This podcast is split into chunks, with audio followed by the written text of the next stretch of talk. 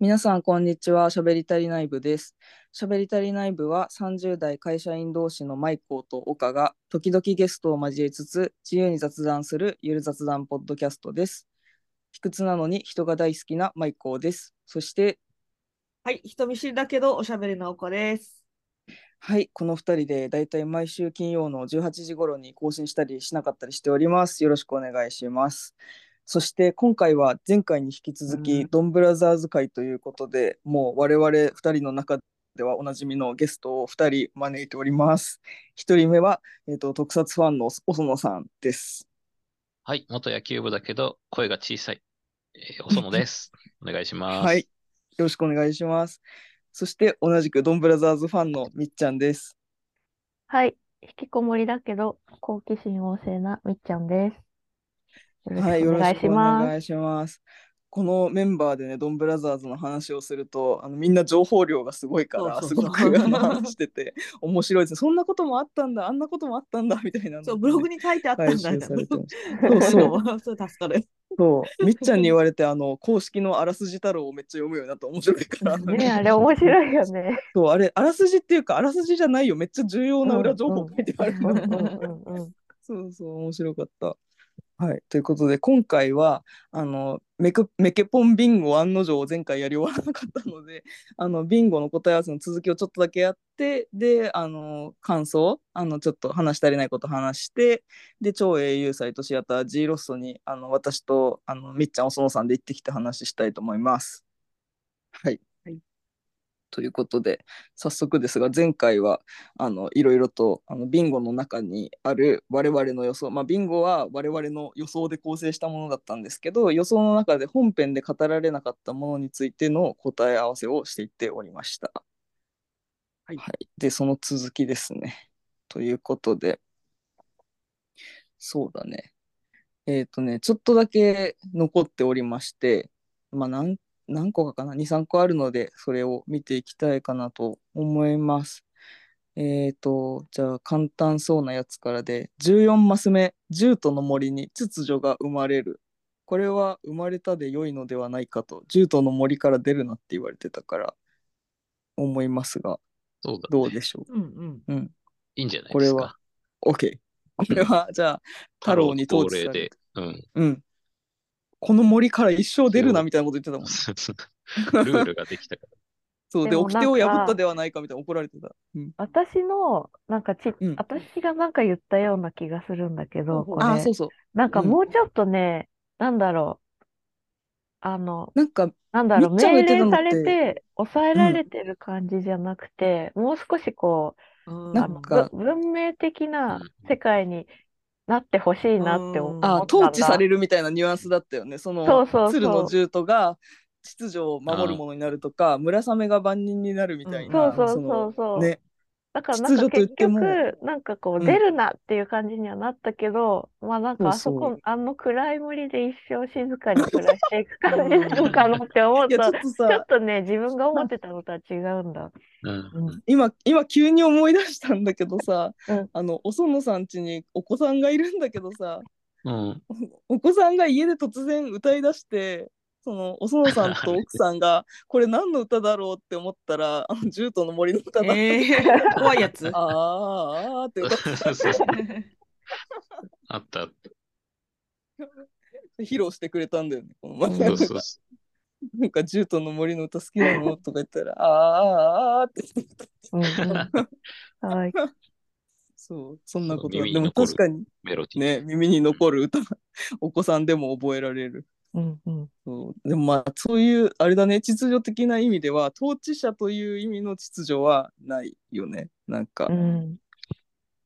なんか、それでいくと、私が言ったやつで9マス目に人間脳と獣とが共存する世界が実現っていうのがあってこれはあの脳とは人間の欲は悪みたいな感じであのえっと欲を排除しようと最初はしてたけどなんか次第に欲を覚えていったみたいなあのノートの6人はみたいな感じだったから、まあ、獣人に対しても、まあ、その統治されたらっていう話もあったからあの獣とも何かしらその共存の道を探せたらいいなって言ってたけど、うんなんか見ながら、あ獣とはもうあの森に永遠に閉じ込められたと思って獣との共存は無理だったかと思ってちょっと悲しかった。うんううんんね、なんかまだこう、美穂ちゃんがどうにかなるんじゃないかって、その時は思ってたから、うんうんうんあの、ジュートの森で、美穂ちゃんとキジノが一緒に暮らすんじゃないかとか、そんなことも考えてた時もあったじゃない？万人カップルとして。そうそうそうそう。なんか、美穂ちゃんが消えるなんて悲しすぎるって私たちも思ってた時だったから、まあ多分こういう予想が生まれたんだよね。うんうんうん。ね、そうそう。ノートもさ、あの、イニザはさ、もう共存できるようになったけど、ノートってどれぐらいたくさんいるのかなって。思った思った。だね。なんか別のの、他のノートは別に多分まだ人間の欲望ってもしかしたら汚らわしいと思ってる。またこう、ね、なんか来るかもしんない。そうだよね。この欲絡みの争いはなくならないみたいなはところはそんね。な感じがするよね。ね、うんあるよね。はっ元きりとその老院とかどうしたんだろうとかね、そうだよね。確かに元老院からやってきたみたいな、なんだかんだみたいな、うんあったよね。元老院からの支給金でうんおでん食べてたし、そうだね。エステ行ってたしね。漫画買ってたし。俺はおでんだって ちょっとあのギャグじゃんとそうだよね。それもあった、それもあった。そうだよね。なんかはっきりとさ、あの、多分ドン26話とかのオーディオコメンタリーで言ってたっぽいんだけど、一月がいなくなることってないですからねって、それ、うん。1マス目に入れてたんだけど、一月がいなくなることはない。って、やっぱりいなくなることはないんだよね、設定上。うんうん。だから人間の欲がある限りは誰かが一月になり続ける世の中だからそのドンブラザーズがその一月を解放してっていうのに対してそのイニザとかみたいなノート以外の普通のノートは始末しに来るっていうことは続くのかね？なんかね。ねううんん。そうなんかね、その辺も解決せずにというか、ね現状維持で終わったよね。現状維持で終わった。うんうんうん。なんか、あれだよね。本当になんか現実世界みたいな。だからといってうん犯罪がなくなることはありませんみたいな。うん犯罪じゃないんだけど。ね。感じだったよね。うんうん。それで、えっ、と、そうだね。このし人間脳と獣とが共存する世界が実現と獣との森に秩序が生まれるは、まあちょっとドンピシャでは、ドンピシャではというか結構うんやっぱり難しいことなのかっていうので、これは外れということで。うん。そうね。なんかこの世にね犯罪がなくなるとか、なんかそういうレベルのね問、題だったからね。ね、そうだよね。やっぱりこの世の中には、このどんぐらい世の中には、ね、あり続けるのかっていう感じだ。うんあとは、えっ、と、簡単なところで、3, 3マス目に岡ちゃんの予想でもしかしたらって、あのあ急にあの喋りながら思いついたやつで数年後と時が飛び、細かいことは描かず同窓会パターンで完結するっていう。これはなかった。あのちゃんと描かれて、あ。ね地続きだったね。よかったねそうそううん、よかった。なんかこの 同窓会パターンってさ、夢落ちに近い結構危険な道でもあるから、どうするんだろうと思ったけど、よかったですね。はい。うん。はい。あとは、えっ、と、あ、そう、7マス目、ドン45話の園にの妄想名乗りが実現。で、ここに私はね、あの、ツイッターで発表するからって思って、わかりやすくするために、ドンブラプラスノートで9人って書いてあるんだけど、これは10人だねっ、たね。10人だったっていう、村雨がねそう村雨も急に名乗った。村雨来ちゃったね。うん。そう来ちゃったと思って、そうそう。だから。これは丸とは言えなくなってしまったのかなって思ってた。妄想名乗りは実現したけど10人でしたということで。でも19マス目の最終回ではしっかりとドンブラザーズとして名乗る。これはありましたね。うんよかった。うん。で、えっとね、これね、あの、監督の田崎さん、田崎さんが、あの、最終回でやりたいことあるって井上俊樹大先生に脚本の聞かれて、最終回はしっかりと名乗って終わりたいって言ったって言ってた。うん。だからそこにね、一番のクライマックスを持ってこれてよかったなって言ってたから、いや私もそう思うって思ったのが聞きながら。うん。これさ、うん。ちょっとさ、あの、うん。そう、私もすごい良かったんだけどさ、あれって思ったのがさ、最終回の名乗りのところでさ、あの、ね、ねぶたみたいなさ、あの、なんていうんだろあう。あれよかったよね。ねぶたみたいなやつ。つが背景にあったけど、でもあれってさ、あれ映画で出てきてるよね と思ってさ、あ、映。画で、ねぶたあったっけ？そう、映画でな名乗って、えーあ、もう映画で名乗るんかいってなった時にもねぶただったの、それが。だからあれと思って覚えてなかった。こなんか手回しではないと思うけど、なんか映画の時がピークなの？ってちょっと逆にね思っちゃったんだよね。映画で最初の慣れるの時ねぶた背負ってたからさ。うんうんあうんそうだっけ？そうそう。映画えー映画もう一回見ないとすごい気になる。なんか、いや、背負ってたと思うんだけど、えみんなは気になってない？あれなんかそうなると不安だな。そこまでなんかそれ言ってる人いたな、なんか本当？ツイッターで。えーうん。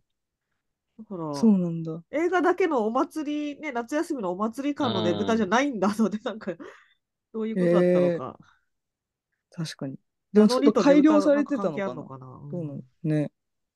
確かにだから、よかったんだけど、個人的にあれ？と思って、もう見たことあると思って、なんか、見たことないものをさ、来てほしかった。見たことない名乗りを。ああ、そっかそっか。でも確かに映画の名乗りはさ、あの、あれだよね。もうほぼそのままだったよね。あの、てんてんてれんてれれんっていうのに合わせて、桃から生まれたどうも桃太郎みたいな、やっていくみたいなやつっていう流れだった。まあでもそれってさ、まあこれちょっとあれだけど、メタ的な発言だけど、商業的な理由で映画しか見に行けない子もいるから、変えるわけにはいかない。なのかうん、わかんないけど、なんか自分が子供だったら映画を見に行って、あの、本来の名乗りがなかったら悲しいのかなとか、どうなんだろう。悲しいのかなっていうか、何これってなるのかなと。どうなんだろうね。そう、いや、映画はすごいね、よかった。派手でいいなと思ったんだけど、なんか、あ最後もこれなんだな。うん。うまあね、んあの、なんだろうデザ、デザインとかすごいかっこよかったからいいんだけど。ね普通にそのねぶたが出てきた件忘れてたから、なんか純粋に、うわーいいなって思って。まあ、みこしの最上級みたいなことなのかな。あーああ、なるほど。どね。わかんないけど、うんそうそう確かに。そう、祭りの最上級。そうそう祭りの最祭りの上級ド派手バージョン。そうかも、そうかも。あの日本で一番ド派手な祭りのイメージそうかも。ね祭りだ祭りだって言ってるもんね。もともと最近あんま言ってなかったけどね。ね祭りだ祭りだって言ってたよね。うん。うんうんうん。なるほどなるほど。えー、ねぶたあったんだ。ちょっともう一回映画も見なければならない。はい。そうか。はい。はい。あとは、うんとね、20マス目、マスターについては深掘りせず、謎を残したまま終わる。まあ、これはそうだね。まあそうだね。これはそうだったなと思いでもました、これ、結構、まあ、これも考察になっちゃうけど、うん。大体、なんだろう、謎、謎のままだけど、結局、あの、太郎が、あの、ヒーローとしての役目が終わって、うん。なんか、モノクロになったじゃない？白、白くなったじゃん。うんで、うん。なんか、で、一方でそのさ、マスターがさ、変身した時のゼンカイジャーがさ、前まではなんか、レインボーのさ、ラインとかだったのが、グレーになってたのが、結局だから、マスターも、今、あの、ヒーローの役目を、一ね。時期休憩してる時期なのかな、うん。みたいな感じで。うん考うんえてる人がいて、まあ、そなん、かそれなのかなって思ったんだよトゥね。ルーヒーローって言ってた時にさ、ね、みたいなのもあったよね。なんかその、マスターは、ね、全カイジャーの役目を終えて、うんあのつ全部を忘れて、あの、今、休憩期間の人生を生きてるっていう。そう。でも忘れてはなさそうだよね。なんかギアとなんかね、マスターは結構ね、全カイジャーの時の記憶はありそうな。回想シーンはね、普通の全カイザーだったし。うん。うんうん。そうなんだよね。なんか、明かさずに終わるにしては意味深な描写がそう、意味いっぱいあ深。ったから、え、でもそれがさ、もしかしてさ、あ、関係ないかな？映画やるよね、また。そう映画で伏線回収される可能性あるよね。ねえ、そう、それ思った。だから映画見に行かないとね、また。うん。楽しそうみだだね。ね。そう、うん今のところ謎は残ってはいるのかな？どうかな？うん、微妙なとこだよね。微妙だね。深掘りはしたと思う。結構思ったよりも。ううんん。深掘りはしたけど、謎は残ってる。微妙なところだな。じゃあちょっと、これは丸ではないという感じかな。ですね。ね。あとは、えっ、と、あーこれちょっと微妙と思ったのが18マス目、ドンケ以外の4人は戦士ではなくなるが、その後も仲良くやっていく。これでも戦士のまんまなんじゃない？のままだよね。ドンブラザーズではなくなったっていう感じじゃなかったような気がするけど、うんうん。私たちの物語なんだからって言って普通に継続してそうな感じだった。うんうんうん。うんうん。OK。あとは、えっ、と、12マス目、欲や本能による衝動があるのが人間のいいところと描かれる。これはね、なんか願望で言ったんだけど、いつかの収録の時に。でも、これ大米で言ってないかなと思ったけど、ちょっと50話分見終わらなかった今日までに。だからちょっと言ってんのかもしれないと思ったけど、まあ、丸とも言えなかったっていう感じかな。これはでもなんか全うん。そういうところが人間の可愛いところだみたいな感じで、鶴の獣人とかは言ってたよね。あ、そうだよ人間は、ななんか、届かない星をそうそうそうそう追いそう、求めるいいこと言ってた。うんそう。なんかちょっとしたことで笑ったり泣いたりみたいなことも言ってた回もあったし、うん。もなんか、愚かそ、そうその意とかもそういうところが、なんか、ね、なんか愚かでいじらしい存在みたいなこと言ってたよね。うん。確かに。それは言ってはいるのかな。これはじゃあ我々的にはまるで、まあビンゴにはならないんですけど、これがまるでも これが丸だからといって OK です。はい。で、えっ、と、あとは、まあ、これ×だったんですけど、25マス目、多分×だったけど、桃井純は太郎の実の父で、太郎はドン家と人の間に生まれた子。これがね、本当だったら熱いと思って一番最後のマスに持ってきたんだけど、×でした。罰でしたね。ねそう。しかもゲートからは自由に出れるんがそうそうそう。ここら辺処理がちょっと最後パパッとなんかね。高待遇な、高待遇な囚人だったということで。でもなんかあの、最後にさ、二人でおにぎり握ってさ、で、あー。途中で消えちゃって、で、食べ残しのおにぎりを、そうジンさんがパクって食べたのが、もう。あの人たちは、あの、育ての親っていうところかもしれないけど、本当の同じ釜の飯をと思って。みたいな、なんかね、そういう、多分、そういう描写だよね。ね、そう、家族だよっていう描写だったのかなって思ってた。あの、血唯一の家縁なんて関。係ないんだよ、みたいなね。ねえ、本当もうあそこも悲しかった。なんか、急にいなくなっちゃって、誰だったかとか言って、あれが最後の悲しいね、あれ、本当に。悲しい、本当に。悲しかったな、あれ。はい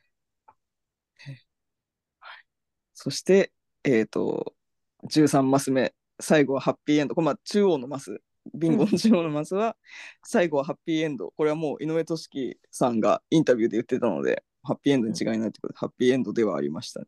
うん面白かったです。はい、ということで、ビンゴにはなりませんでしたが、ビグポンビンゴの答え合わせでした。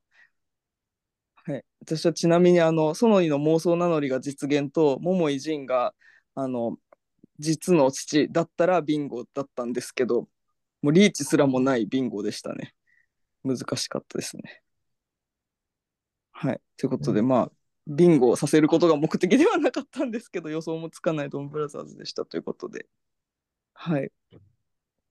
あとは本編であのなんだろう気になったことやらなんか余談というか前回話し足りなかったことなどあればちょっと話したいなと思うのですがどうでしょうか？じゃあ私、ちょっと気になってたことあり、あるんだけど、うんうん。うんうん。あのーこの世界の、あまあ、みんなさ、あの、ノートとかも、なんていうか、衣装っていうか、なんていうの、スーツ？結構かっこいいデザインで凝ってるなと思ってるんだけどさ、うん。そのノートも含めてさ、緑がいないのはななぜなんだろうって思ってた。人気がないんじゃない？緑色そう、でもさ、あの、えっと、園氏、園氏も赤でさ、赤かぶりさせるっていう、その、ちょっと違う赤だけどさ、あだってこれが、あそう、園井が赤で、その、太郎も赤とかだとまだギリわかるけど、園氏が赤で太郎と赤とかぶっていいのみたいなさ。あなんかそうだね、なんかその意とあまあでもわかんないちょっと私絵絵面を気にしすぎかもしれないけどその意と太郎は共闘することになるから、まあね赤同士まあねだと画面的に良くないそうね。のはーなんあるかあの、うん考察してる人がいて、おお、その言うんだ。すまあごい。そそのい、そのいと太郎ペアじゃん。うんで、うんそのにとえっと、犬塚で、ああの、うんー須藤遥と園田が、なんか、うううん。め明度違いと反対色はとあ態度違いみたいなうん感じになってる。って、そういうペアリングだみたいな感じでうんうんうん人がいて、まあ、確かに、まあ、正確には赤の反対色って緑な気がするけど、そうだね。まあ、赤と青っうん。て、まあ、うん反対っちゃ反対かなっていうか、こう、うんうんうん。なんかイメージ的にもね、熱いのそうだねとそうだね。冷たいので、うんで、まあ、うん。白と黒も、まあ、反対で、あ、うんうん。反対っていうか、明度、明度違いかな？明度、うんうんサイドか、サイド違い。うんうん明度かな？確かに。で、なんか、まあ、黄色と茶色。うん。うん。そうだね。同系色でちょっと差がある色になってるよね。で、なんか多分、そこの色の配色に関しては結構そこら辺がもしかしたらう鍵にんなってるのかなっていうのはある。確かにそうかもしれない。じゃないかだってね美穂ちゃんにも最後ピンクを取り入れたみたいな話も前回うんおそのさんとね話してたしなんかそういうのはあ色にかりそうななり意味は持たせてるよね。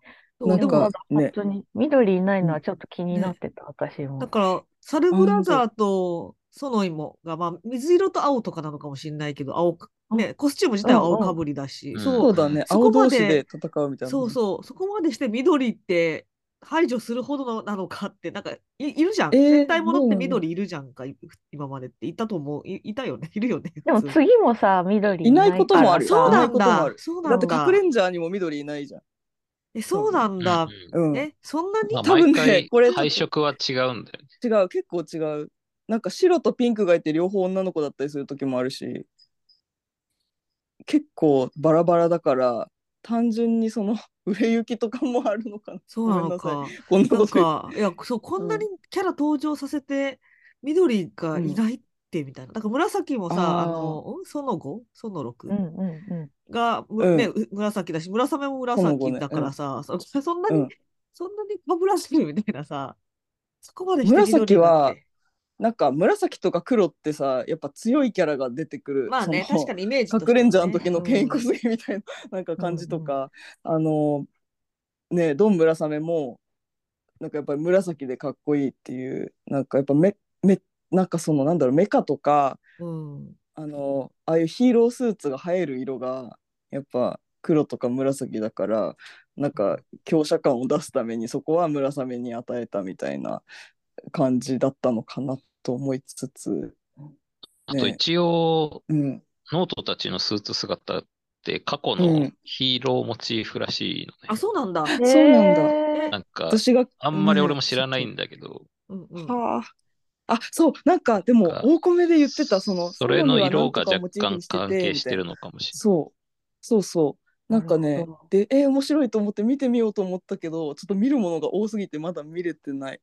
なんか、これは、あの、この特撮のこのキャラをモチーフにしたスーツですみたいなの言って。て、それってその一人ずつがってこと？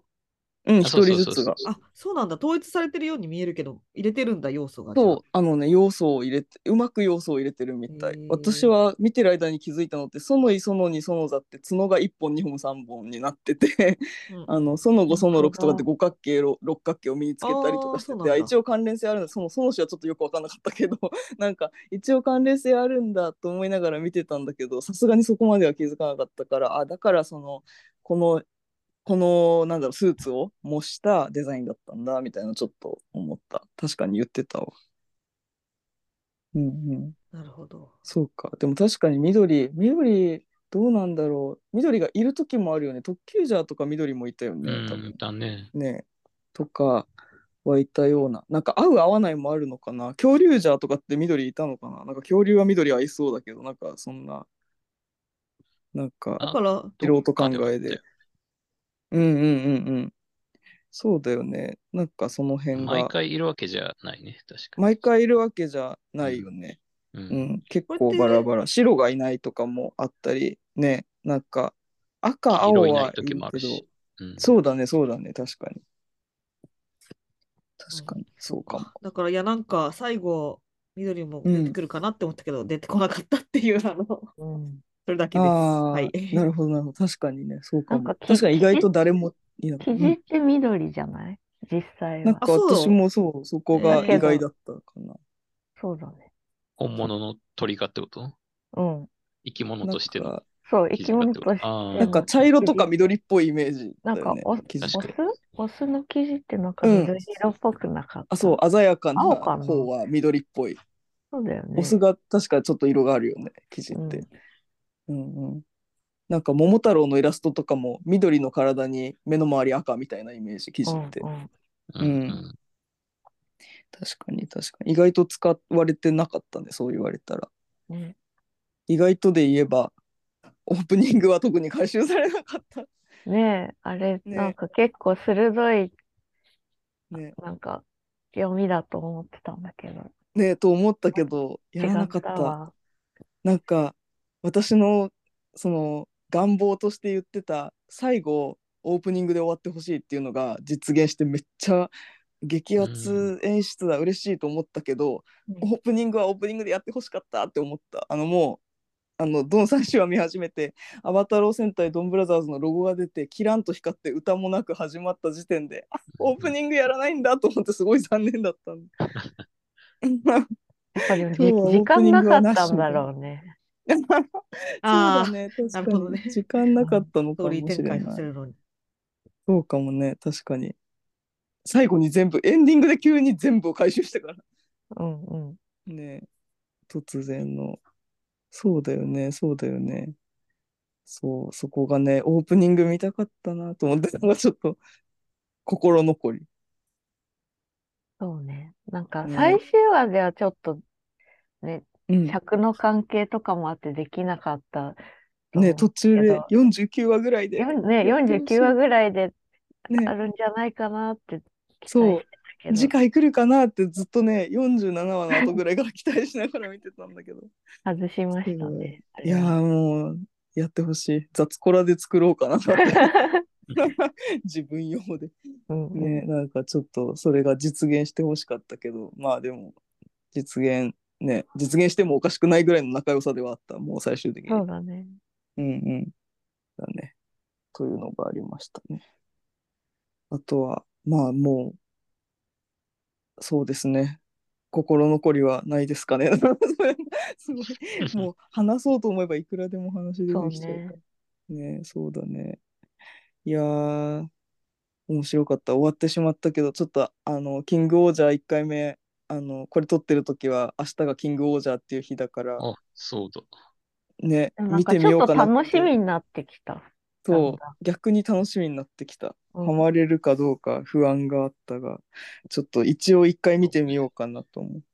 でもさ、なんかあの、きすごいさ、なんかお金をふんだんに使ってる感じが。思っただよねすごい予算なんかさもうドンブラドンブラザーズでさ、プールしたお金をさ、めちゃくちゃ使ってえそうだるようだってさ、な気がしドン最て。終話でさ、戦ってたところってさ、あの映画であの島崎和歌子とかと行ったとこだよね、あの岩場って。うんうん。同じロケ地じゃなかった。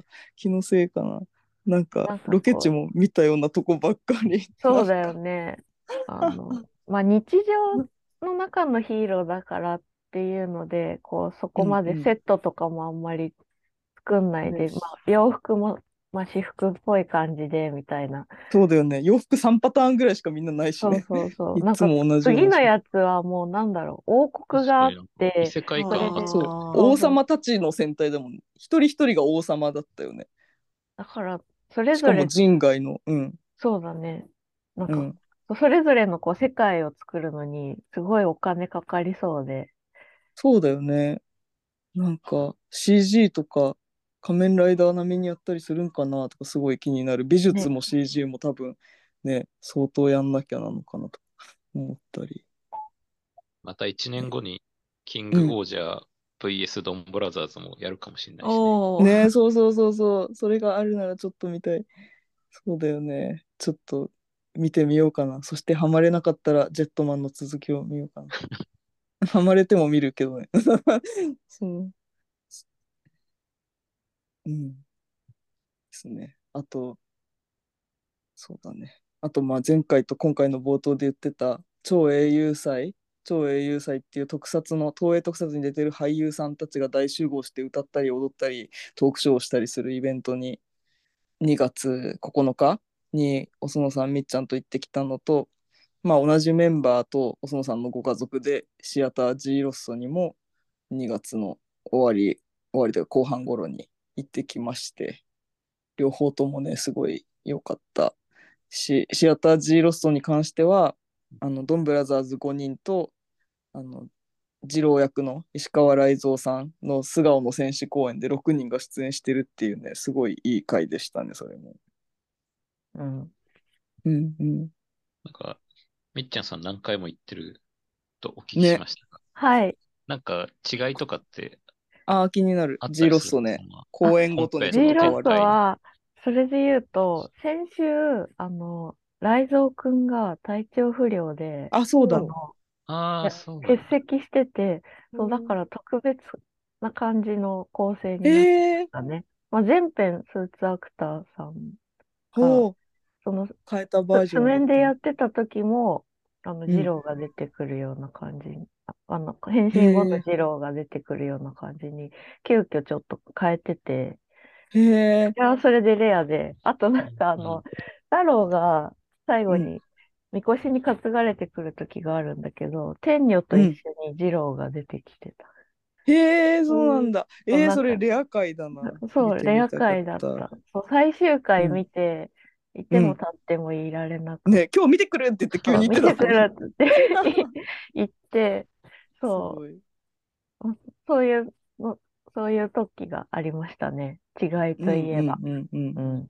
えー、いいね。そう、なんか昨日かなんかツイッターで二郎が、二郎がとか雷蔵さんが、皆さん復帰しました。明日からは出ますからね、みたいな告知してたから、うんうんあ、そっか、体調崩してたかと思って。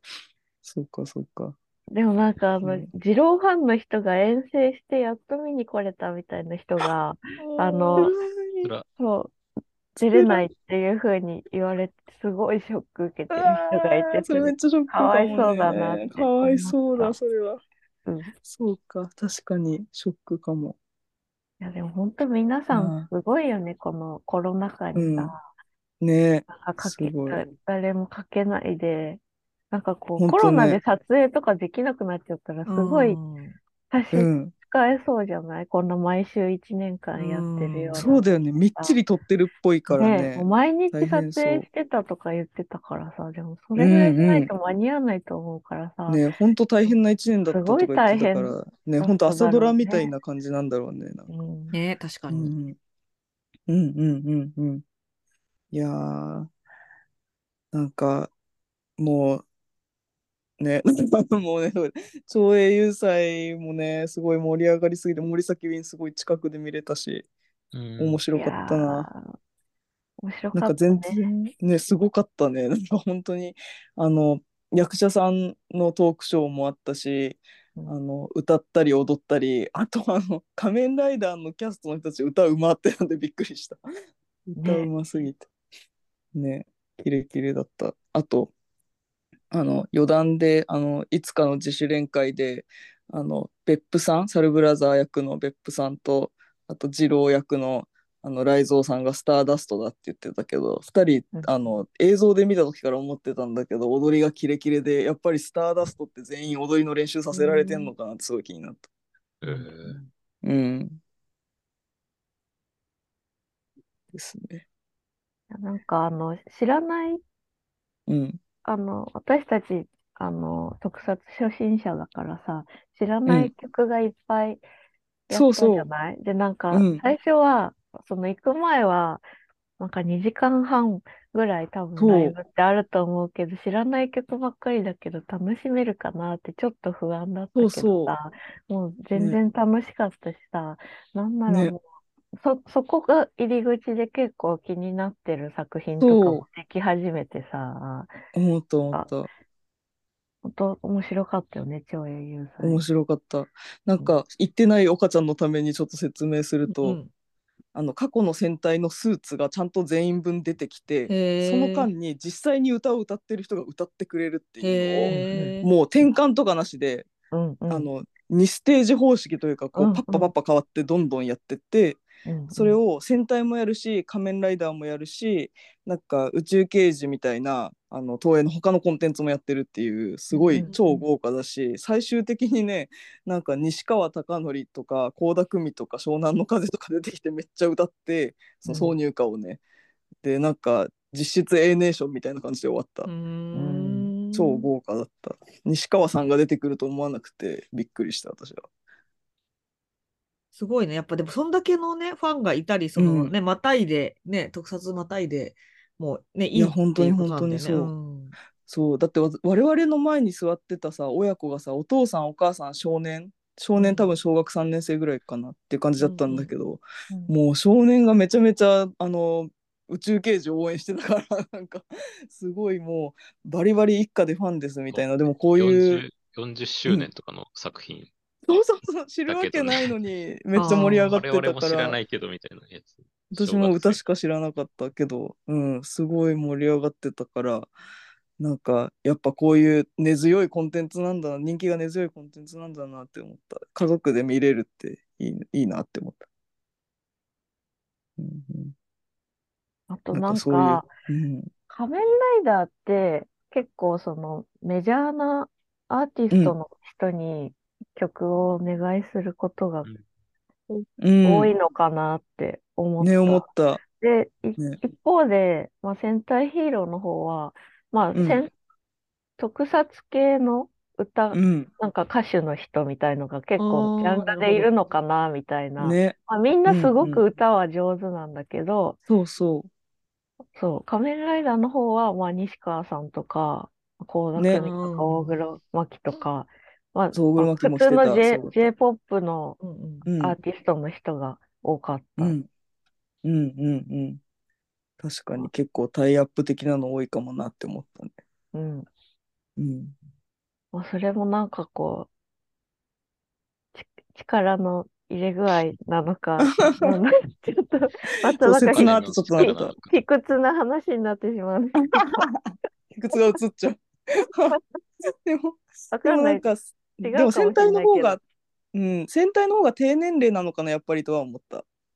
そうだね。あなんかあそうだの、うん、曲の中に、あうんの、戦隊ヒーローの名前が入ってるようなそうそう感じだったりとかね。ね、とか、頑張るぞ、頑張るぞみたいなノリの歌多いから、やっぱり、うん、うん。ね、そういう明るい、分かりやすいヒーローと、仮面ライダーみたいなちょっとダークな、まあ昔からちょっとダークな側面はあったけど、みたいなのでね、まあちょっとそれで興味も出たっていうのもあるから、まあ行って面白かったし、全く知らないジャンル見れておもし楽しかったし、興味も湧いてよかったなとは思った。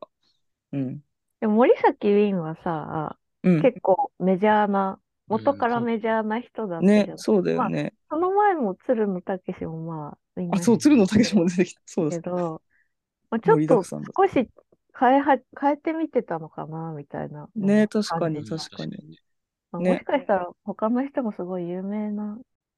そうだね、結構私も詳しくないから、森崎ウィンという名前は知ってたけど、まあでも有名だったりしたのかな。なんかそのみっちゃんが言ってたみたいな。うんねうん。なんか、そうだね。確かに、ちょっと変えてきてたのかね。なんかそうだね歌のね、傾向とかも。